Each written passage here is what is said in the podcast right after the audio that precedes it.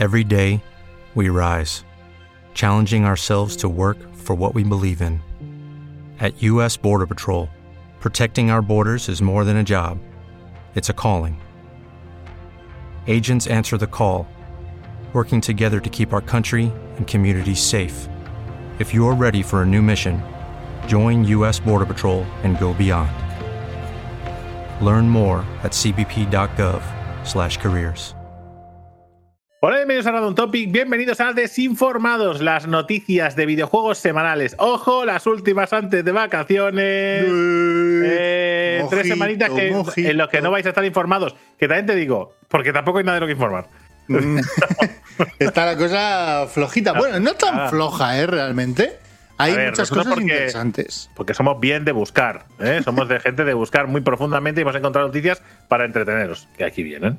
Ok, vamos a arrancar, Drake, con algo que no es tanto el hecho en sí, que es que Devolver ha anunciado ciertos retrasos de ciertos juegos, ¿vale? A 2024, sino cómo lo han hecho, ¿vale? Porque. Bueno, estaría bien también decir qué juegos, Sí, ¿no? O sea, ahora voy, ahora voy, ahora voy, ahora voy. Claro. Pero lo que pasa es que lo que hicieron, anunciaron una especie de, de eh, Devolver Direct, porque es una, una, una imitación a los Nintendo Direct muy pequeño, tres minutos, tres minutos con dos personas eh, en voz en off, ¿no? Eh, de narradores. eh, chillando mucho o yendo muy, muy, muy arriba en tono, muy a lo Nintendo Direct, para anunciar todos los retrasos con un espíritu jovial, eh, alegre, de. Claro, pero eh, o sea, contentos, ¿no? Es decir, Claro. lo que queremos es que en vez de decir qué, qué pena, ¿no? Que el 2023 se queda sin estos juegos, decir, eh, la, idea es, hostia, qué buen 2024 se estamos poniendo, ¿no? Claro, mucho mejor que una imagen con un texto infernal en Twitter. Gracias, Sí. Devolver, por instaurar este vídeo. Más allá de Un eso, poquito los- de humor, ¿no? Un poquito de. de, eh, da- eh, dice, lo aceptas como mejor, ¿no? Te como usuario. Yo creo que- ah, venga, va. yo creo que Ya, qué pena, pero bien. Pero ¿no? bien. Qué pena, pero bien. Los juegos que se retrasaron, que anunciaron que se van a 2024, tampoco han dado fechas, es el Anger Foot, que es este shooter con el pie, ¿vale? Bueno, disparas también, pero metes patadas. Pepper Grinder, acaba de sonar por ahí un WhatsApp, no os preocupéis, no es el vuestro. Pepper Grinder, The Plucky Square, Squire, ¿vale? Que es el juego este es el que bueno, ¿eh? En el bueno. 2D y 3D, que aquí es donde hacen el primero de los chistes, viene aquí, ¿no? Con The Plucky Squire, donde hay- oh, no sabíamos que un juego de 2D y 3D también iba a necesitar una cuarta dimensión, que es el tiempo, ¿no? Y por eso se va a 2024. Eh, Stick to the Stickman, un roguelike de peleas con el Stickman. Y eh, uno que está muy esperado, yo creo que es de los más esperados junto con The Plucky Squire, que es Skate Story. Que El vimos... skater de cristal. Sí, que está muy guapo, que estás ahí como en el, en el pandemonium, ¿no? Un saludo a, Anto- un saludo a Arturo. Seguro. Pero bueno, eh, eso. Y luego aprovecharon también el vídeo para hablar de los juegos que están por llegar en 2023, que son muchos juegos teniendo en cuenta que queda poco tiempo, ¿vale? De Cosmic Wheel Sisterhood, que saldrá en agosto, de Talos Principal 2, el, Ambre- el Gambrela, que era uno de los candidatos a posible retraso a 2024 y no, confirmado que sale este año, Karmazu y Wizard with a Gun. Todos estos llegarán en los próximos meses. Más tiempo para jugar a estos juegos. Si es que está todo bien pensado. Está bien pensado. Esto eh, huele a éxito. La- lo que no huele a éxito, lo que no huele a éxito, amigos y amigas, Ojo el aliup, eh. es eh, Square Enix. Square Enix Bueno. no huele a éxito actualmente. Y vamos a hablar un poquito. En anteriores noticias de Desinformados, estuvimos hablando que, que a la hora de comentar el éxito relativo de Final Fantasy XVI, usaban eufemismos para decir que bien, pero no tan bien. Bien, pero no, sí. Bien, Vale, pero no. y- Eh, ha funcionado bien, pero con unas ventas moderadas. Ni, ni siquiera eso. ¿no? Yo creo que decían cosas muy raras. Sí, decían, una decían- cosa y la estaban, contraria. bueno, Sí, era jugar un poco al decir, bueno, ok, y ya está, ¿no? Sin, sin dar información. Entonces, ¿qué es lo que ha pasado? Pues básicamente que, que los números van para abajo de Square Enix, que no da pie con bola y que cada vez eh, ganan menos dinero, ingresan menos dinero eh, con sus inversiones en videojuegos. Y entonces, ¿qué pasa? Pues básicamente que se la han pegado en los juegos de móviles, que se la han pegado con los juegos pequeños, que se la han pegado con los juegos grandes, que se la han pegado. En realidad se la han pegado con todos los proyectos, pero con unos más y con otros menos, ¿eh? Se entiende. Es decir, Sí, claro. algún juego pues habrá vendido bien y otro juego habrá vendido muy mal. Ya está, no pasa nada.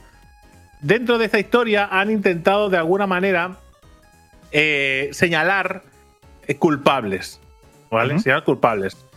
Paranormal Sights The Seven Mystery of Honjo, Octopath, Octopath Traveler 2, Theater Final eh, Barline, Forspoken, Crisis Core Final Fantasy VII, Reunión, Dragon Quest Treasure, Romancing Saga, Minister Song Remastered, Valkyrie Elysium, Tactics Ogre Reborn, Harvestella, Star Ocean de Dine Force, The Die of Fate Chronicles y el remake de The Life Alive, ¿vale? Es decir, que han decidido que todos estos juegos, que eh, puedes, que entre ellos me parece que hay tremendos juegazos. Sí, sí. y tremendos mojones. Sí, sí. ¿Vale? Pues han decidido que esto es el lastre de Square Enix y que van a centrar sus esfuerzos en hacer tremendos triples As con mucho presupuesto y dejar los lanzamientos eh, medios estos de lado. ¿Vale? A ver, yo creo que era algo que ya veníamos hablando desde hace tiempo, que es que Square Enix se estaba metiendo en un pozo de mierda, ¿vale? Básicamente en el que decíamos que ya no todo te vale. A día de hoy Square Enix ya no todo vale. No, no me puedes vender pizzas del Mercadona como si fuera aquí una tractoría ¿no? premium. No vale, no, te cuela, ya no te cuela. Y el problema es les ha pasado eso. El problema es que han mezclado unas cosas con otras. Es decir, han metido en el mismo pozo eh, juegos como el de Babylon's Fall y otro para Traveler 2. Y no creo que estemos hablando del mismo caso. No, pero bueno, ahí. No creo, que, no creo que ni a nivel de ventas, ni a nivel de, de, crítica, ni nada. Quiero decir, pero ellos han decidido cortar por lo sano. No quitarse lo que realmente crean que es el lastre.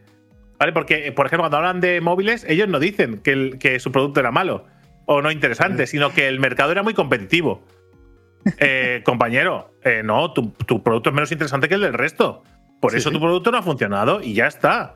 Es decir, no puedes. Entonces, si no asumes tus responsabilidades y crees que el problema es que luego solo deberías hacer Final Fantasy XVI, XVII, XVIII y XIX, pues entonces hay un problema también de análisis. Porque de hecho. No, pero. Espera un momento, espera un momento. Espera, espera, espera, un momento, espérate. Porque de hecho, entre los triples As de Square Enix no solo está Final Fantasy, está Dragon Quest, por ejemplo, ¿vale? Que es otro, es otro triple A. Ah, ¿Hay más triples As en Final Fantasy? Entonces, perdón, en Square Enix. Mm, tengo dudas, porque eh, si no hubiera sido por, por esos, eh, esos inventos, igual ni el Automata no lo tendríamos a día de hoy. Ni juego, no lo tendríamos, porque es un juego experimental realmente. Es decir, ese tipo de historias, el problema es quizás que no ha sido, no ha sido razonable con, la, con lo que has hecho. Es decir, has invertido demasiado, has diversificado demasiado y no has mirado lo que estabas haciendo y ahora pagan, y yo creo que pagan justo por pecadores, porque hay algunos equipos que han trabajado bien, que igual no han llegado a las expectativas, y hay otros que han hecho cosas que no han gustado nada y los han metido en el mismo saco, y no creo que sea justo. Sí, tampoco sabemos qué es lo que ha pasado ahí dentro, y una cosa es lo que dicen de cara afuera, y otra cosa es el análisis interno.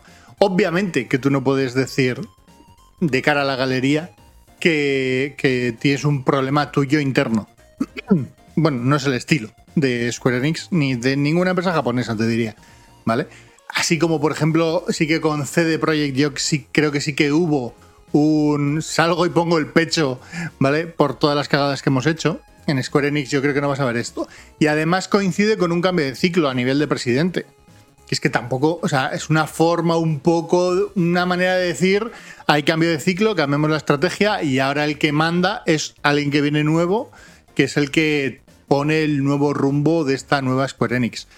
Eh, previamente a, todos estos que hemos dicho, que son juegos de corte japonés que se han intentado llevar a mercado global y que no han funcionado, en el mercado global, quizás en el mercado japonés han tenido algo más de ventas. Octopath Traveler 2 no creo que haya vendido mal. A nivel global, pero sobre todo a nivel japonés. Eh, luego tienes todo lo otro que hicieron de los juegos donde ellos eran eh, editores y publishers, ¿no? O sea, perdón, eran editores y también desarrolladores yo que sé, el juego de Marvel, el de. El de, los, de los Vengadores es un auténtico desastre. Eso sí que es un desastre económico para la empresa. Que la decisión es, mira, me lo saco para afuera. Lo que pasa es que mezclas en el mismo saco ese de los Vengadores con una estrategia de microtransacciones muy agresiva y que, que se ha visto claramente que no tenía ningún sentido, con, por ejemplo, los Guardianes de la Galaxia, posiblemente, que como juego no sabemos cómo de bien o de mal vendió de cara a si hizo el break-even a nivel de, de compensar los gastos, ¿vale? De los desarrollos y tener beneficios, pero seguro que funcionó mejor económicamente que el de los Vengadores, seguro. Yo creo, yo creo que si em, eh, como usuario, sin tener ni idea de, empresas, ni tal, como usuario, si cree que la solución, que eso habrá que ver exactamente lo que han dicho, porque esto es lo que sea, es lo que ha llegado a nosotros. ¿vale? Si creen que la solución, y seguro, seguro que es mucho más compleja, es centrar sus esfuerzos en hacer tres triples As con mucho presupuesto, ¿vale? Eh, no creo que vayan a tener, no creo que vayan a tener los resultados que ellos esperan, porque precisamente tienen eh, tienen eh, ese esfuerzo en Final Fantasy XVI y tampoco han obtenido los resultados que ellos querían. Pero yo creo que. Pero sí que lo que tiene. Yo, yo, yo me parece que el cambio de rumbo es bueno. Quiero decir, lo que no creo que tengan que hacer es dejar del todo esos juegos intermedios. Lo que no vale es el decidir que cualquier idea de mierda, ¿vale? Nos vale como juego con cualquier calidad de juego. Porque eso no está solo- claro, pero eso no es estos, ¿eh? en cualquier lado. Claro, pero quiero decir que, que- tú lo decías, ¿no? Han mezclado juegos que claramente tienen su sentido con otros que era en plan vamos a probarlo. Y dentro de ese vamos a probarlo, entiendo que desde el punto de vista de Square Enix, al final es un desvío en parte de los recursos que tiene una empresa, que al final son finitos para desarrollar juegos. Con lo cual, bueno, yo creo que... Pero fíjate, hay- fíjate que incluso dentro de lo que es Final Fantasy, ellos mismos han dicho, ellos mismos han dicho que tienen que ver eh, qué hacen con la saga Final Fantasy para reformularla y reencontrarse. Porque, que claro, que yo lo que yo pensaba que habían hecho con el 16, pues tampoco. Ujú. Ujú. Pues al parecer, ¿qué es lo que yo digo? O sea, de verdad, de verdad seguir reformulando, o sea, de verdad, haced el juego que os dé la gana, pero decidid lo que queréis Sí. hacer con la saga. Al final, llega un momento en el que, en el que yo no tengo muy claro quién está detrás de este tipo de decisiones. De decir, oye, no, vamos a hacer lo que sea que queramos hacer, pero vamos a hacerlo bien. Está. Y yo creo que las críticas en general de Final Fantasy XVI han sido buenas. Y las ventas Sí. han sido razonablemente decentes para ellos, pero también es que, es que no han salido más dispositivos. Correcto. O sea, Se tiene que es haber una compensa- PlayStation 5. te tiene que haber compensado la pasta que te dieron para ser exclusivos. Eso tiene que estar dentro del contrato. No sé, es muy raro. Yo, eh, es una empresa que tiene IPs que me encantan y me flipan y juegos que me flipan, pero hay que ver lo que hacen en el futuro porque cada vez me desmotiva más la perspectiva de, que tiene la empresa. Bueno, no sé. Pero ahí ah, hay que dejarles hacer y ver cuál es el nuevo rumbo. Porque el rumbo anterior, el del anterior presidente, ya te digo yo que no era era bueno. No era bueno, correcto. Vamos ahora con una noticia rápida. Nightingale, Drake, el otrora Survival MMO, que se quitó la parte de MMO para ser Survival y punto, ¿vale? Eh, Basado en una novela. basado en una novela y ya nos explicaron en otro episodio, no me acuerdo si aquí en Desinformados o en las noticias de MMORPGs, ha hecho una cosa que es bastante rara de ver, ¿vale? Que es hacer caso a la comunidad. No, hicieron una serie de playtesteos y hubo gente que pidió que el juego, que eras solo en primera persona, eh, lo pasasen también o tuviese una opción de modo de tercera persona. Bien, bien por la vía de usabilidad o bien por la vía de la jugabilidad, ¿vale? Y eh, aunque de momento parece que está en un modo un poco experimental, porque ha sido en una de las prealfas que han montado, eh, ya, no han, ya han enseñado cómo se ve. Y se ve muy bien el modo tercera persona, teniendo en cuenta que el juego era de primera. ¿eh? Se ve realmente bien el cambio de uno a otro. Y lo han hecho por eso, no tanto porque quieran modificar el gameplay, sino porque entienden que es una medida de accesibilidad para un juego de primera persona. Y esto me parece interesante. Quiero decir, porque Está desde bien. ese punto de vista, claudicar, entre comillas, a las peticiones de la comunidad tiene sentido. Que Sí, cuando que es por accesibilidad y que no simplemente por, por gusto. Por capricho. pues sí, lo otro es capricho. Entonces, mola. Así que nada. Nightingale, que tendrá la tercera persona. Ahora vamos con una noticia rápida de verdad, no como la que ha dicho Vicky ahora, que se ha liado, que es que Red Dead Redemption para Nintendo Switch y PlayStation 4 llegará este mes. Que se esperaba que fuera una especie de remaster y que llegara a muchas plataformas, pues llega a PlayStation 4 y Nintendo Switch y se acabó. Y es un port 1-1. O sea, Buen mosqueo, ¿eh? poquitas cositas. Ahí Buen la gente está muy enfadada. Pero bueno, oye, eh, es lo que hay, gente. Estas cosas al final, invertir poco y ganar mucho, es Rockstar. Sí, es el estilo, el antiguo estilo de Square Enix. Ahora vamos con Larian Studio, Drake, y Baldur's Gate 3. Porque eh, de una entrevista que han hecho a Sven Bitke, ¿vale? el director ejecutivo de Larian Studios, podemos sacar tres cositas, ¿vale? Uno, que el próximo proyecto que hará la gente de Larian Studios será mucho más pequeñito. Yo creo que han acabado de este juego un poco La eh, gente cansados, claro, los La desarrolladores. gente no es consciente, no es consciente de la complejidad de este videojuego. No son ni medio conscientes de lo que la cantidad de cosas que hay que hacer para que todas las posibilidades estén planeadas y que cada cosa que tú de- decidas romper tenga una, un camino alternativo pensado para cuando tú si lo rompes tenga otro caminito y si lo rompes tenga otro caminito y así sucesivamente. Pues mire, ¿os acordáis de los libros aquellos de Continúa tu propia aventura? Pues eh, imaginaos que en vez de elegir entre la página 4 y la 5, eligieras entre 17 páginas con cada página. Pues un poco esto es Baldur's Gate. Sí, entonces lo que dicen es que será algo mucho más pequeño en escala y también en desarrollo. Que yo creo que es eso, que es, que es, no es que quieran hacer algo grande, no es que no quieran hacer algo grande, sino que dicen, no, no, es que no me apetece, es que no es que no pueda, es que, Que no, no me quiero. apetece. Sí, sí, sí, sí. Claro. Tal cual. Bueno, que Y de hecho, de hecho, perdona, eh, les han, les- no sé si lo ibas a comentar, que les han preguntado por la expansión. Eso es, sí, sí. Y han Sí. dicho que es muy complejo. Eh, hacer una expansión que pase del nivel 12 en las reglas de Dungeons and Dragons es algo que te cambia totalmente el juego y que no es fácil Esto- de hacer. Por matizar, que la gente eh, ha simplificado mucho el dato. No es que no quieran hacerlo, no es que no se pueda hacer, ha dicho que se puede hacer, pero exige un esfuerzo y un desarrollo mucho más grande del que tendrían que hacer para una expansión. ¿Vale? Entonces, eh, el, el hecho del pic de poder que pasa desde nivel 12 a nivel 13 de Dungeons and Dragons y sucesivos niveles es exagerado. Eso, en tu imaginación, pues hacer lo que te dé la gana. ¿Por qué? Porque si tú decides arrasar un valle, ¿vale? El máster se inventa 10 valles más porque no tiene limitación, es tu imaginación. Ahora, tú arrasas un valle en el juego y los mapas no son infinitos, algo que sean procedimentales y te vas a quejar porque no los han hecho a mano. Entonces, no te va a gustar. Entonces, eh, eso es más complejo. ¿Se puede hacer? Sí, pero es difícil. Por eso eh, tienen que pensárselo y darle una vuelta. Vale. Y eh, último dato de Baldur's Gate 3, porque a diferencia de lo que suele pasar habitualmente con juegos que arrancan muy muy bien y se suelen desinflar a lo largo de la primera semana para luego quedarse en la base de jugadores concurrentes de lo que vemos en Steam, este juego ha ido hacia arriba y está ahora mismo en los 800 y pico mil jugadores concurrentes en Steam Oh, me gusta. todos los días, ¿eh? Cómo me gusta que la gente haya la caído a- bofetada, ojo la bofetada al resto de empresas de mira lo que se puede hacer cuando haces un juego. Bueno, porque aquí el miedo que tenía esta gente, y es muy, muy lógico tener ese miedo, es que un juego que sale en Early Access con un capítulo completo muy, muy, muy amplio hace tres años y que funciona bien, pero es, ya está, ¿vale? Una vez que va a salir el juego completo, que de repente, ¿vale? Eh, no sé, renazca, es que ni siquiera renacer, ¿no? Pero que resurja desde, vamos, a lo más si alto de los juegos. a todo el mundo que está jugándolo, nosotros incluidos, diciendo esto es una auténtica locura, Mm, ¿vale? Es imposible que la gente no sienta curiosidad y se atreva. Totalmente. Y me flipa que, y me flipa que, eh, que, que le haya pasado a Baldur's Gate, que es un juego terriblemente contrario a los tiempos modernos.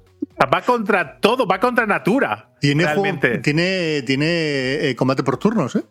Sí, sí, una cosa que al parecer está Combate por y turnos es de los 80. eso no funciona. Y solo digo una cosa, que esto puede hacer mucho daño a Starfield. Ojo, ¿eh? Hablaremos en el futuro cuando salga Starfield, hablaremos de esto, porque este lanzamiento va a generar una historia, eh, una historia secundaria, eh, una misión, una misión de ir a recoger ajos que nadie esperaba. que nadie esperaba y, y va a ser gracioso. Ujú. Como gracioso está que Fantasia, la última obra de, de Sagaguchi, creador de la saga Final Fantasy, que ha hecho los mejores juegos de rol eh, japoneses eh, que hemos tenido la. Bueno, algunos de ellos, todos no, muchos no los ha hecho él. Pero de la saga Final Fantasy, los mejores, claramente. Eh, que eh, pues va- ese juego va a llegar a nosotros, por fin, después de salir en la Apple Store, ahora llegará a PC. Eh, esto se ha visto en los datos de Steam y lo que no sabemos si llegará con algún añadido, llegará. Porque esto eran dos partes, no sé si llegará todo junto, no sabemos si llegará traducido, no sabemos, no sabemos nada. Si llega traducido, pues lo vamos a jugar porque no nos queda Hombre. otra. Pero si llega traducido, pues, pues aplaudiré mientras los demás lo juegan. Posiblemente no. Esta era la última gran obra del propio Sakaguchi, porque a priori no iba a hacer Eh, otro, ¿no? Decía que en principio no tenía intención de hacer ningún otro, pero lo que sí es la última obra completa de Nobuo Uematsu. De Uematsu. Sí, sí, sí. Esta sí que dijo que no iba a hacer nunca más una banda sonora entera, que esta era la última que hacía, que haría canciones sueltas, por ejemplo, para Final Fantasy XVI ha participado y tal, pero Ujú. canciones, o sea, banda sonora completa, esa es la última, así que a disfrutarla. Sí, yo me, imagino que de este re- recibiremos la versión completa, ¿no? La, defini- la Definitive Edition. Sí. Un poco como el, el juego este de. mm, Bueno, como un indie que hace poco salió del Apple Arcade y llegó a PC y también llegó una versión de. X. Ah, no, este era No. el de. Esto, este era de- Será de Stadia. De Stadia, correcto. Venga, noticia ultra rápida también: Call of Duty Modern Warfare 3, que se había como medio filtrado que iba a llegar este año, finales de año y demás. Pues Activision ha decidido, dice, mira, para que me lo reventéis por ahí, unos putos insiders, ¿vale? Eh, ya me hago el Arakiri, entre comillas yo. Prepara un vídeo súper rápido, un teaser de nada, 40 segundos, donde se ve un poco, se intuye ver a Price y demás y anuncian que Modern Warfare 3 estará en el mes de noviembre en PC y consolas a priori Next Gen, no, lo, no se queda claro. Exactamente el 10 de noviembre. Yo apuesto, Drake, a que de esto veremos un poquito más en la en Colonia, en la Gamescom ahora en. Puede en ser, agosto. puede ser que veamos cositas, correcto. Y ya para terminar las noticias, que son muy cortas, muy cortas, muy cortas, pero nos hemos ido liando. Parece que no nos quedamos ir de vacaciones, pero, pero sí, en realidad sí. Hablamos de Quinten Gumi, el ladrón de Sakamoto, que es un indie narrativo español que estrena demo en PC, que tenéis disponible hasta el 14 de agosto. Y si no, pues nada, lo podéis en la lista de, la lista de, de más esperados. Y a partir de ahí, eh, a jugarlo o, o a ir mirando lo que vayan sacando. Básicamente es, un, es una aventura narrativa eh, ambientada en el, Japón, en el Japón feudal y que tiene como personajes pues animaletes. Un zorro, un oso panda, eh, un gato. Anime de furros hecho en España, ¿eh? Anime de furro hecho en España, concretamente en Barcelona, si no me equivoco, eh, hecho por el estudio de Guardia Games y que nada, pues que tiene una pinta interesante, sobre todo para los fans de las aventuras narrativas. O sea, no, no- esto es una caca, porque a mí lo que me gusta es el Final Fantasy. Es que no es el mismo tipo de juego, José Luis. Entonces, eh, es un juego que es interesante, sobre todo teniendo en cuenta de que es la primera de las aventuras de estos personajes, porque tiene intención de hacer una saga de historias y esta es la primera misión, digamos, el primer misterio. Así que si os Vale. interesa, echadle un vistacito. Mola. Pues ya, ya lo tenemos todo. Drake, Pues recordar, recordar vamos. que Sí. si queréis ver una versión extendida de todo este vídeo, donde además hablamos de todo lo que vendrá en la temporada que viene, tenéis la opción ahora de ser miembros en YouTube y eh, ahí accederéis a los vídeos de las versiones extendidas de todo lo que queremos todas las semanas. Venga, aquí que me he hecho, he grabado esto en bañador para irme a la playa. Venga, vamos. Hasta luego, gente.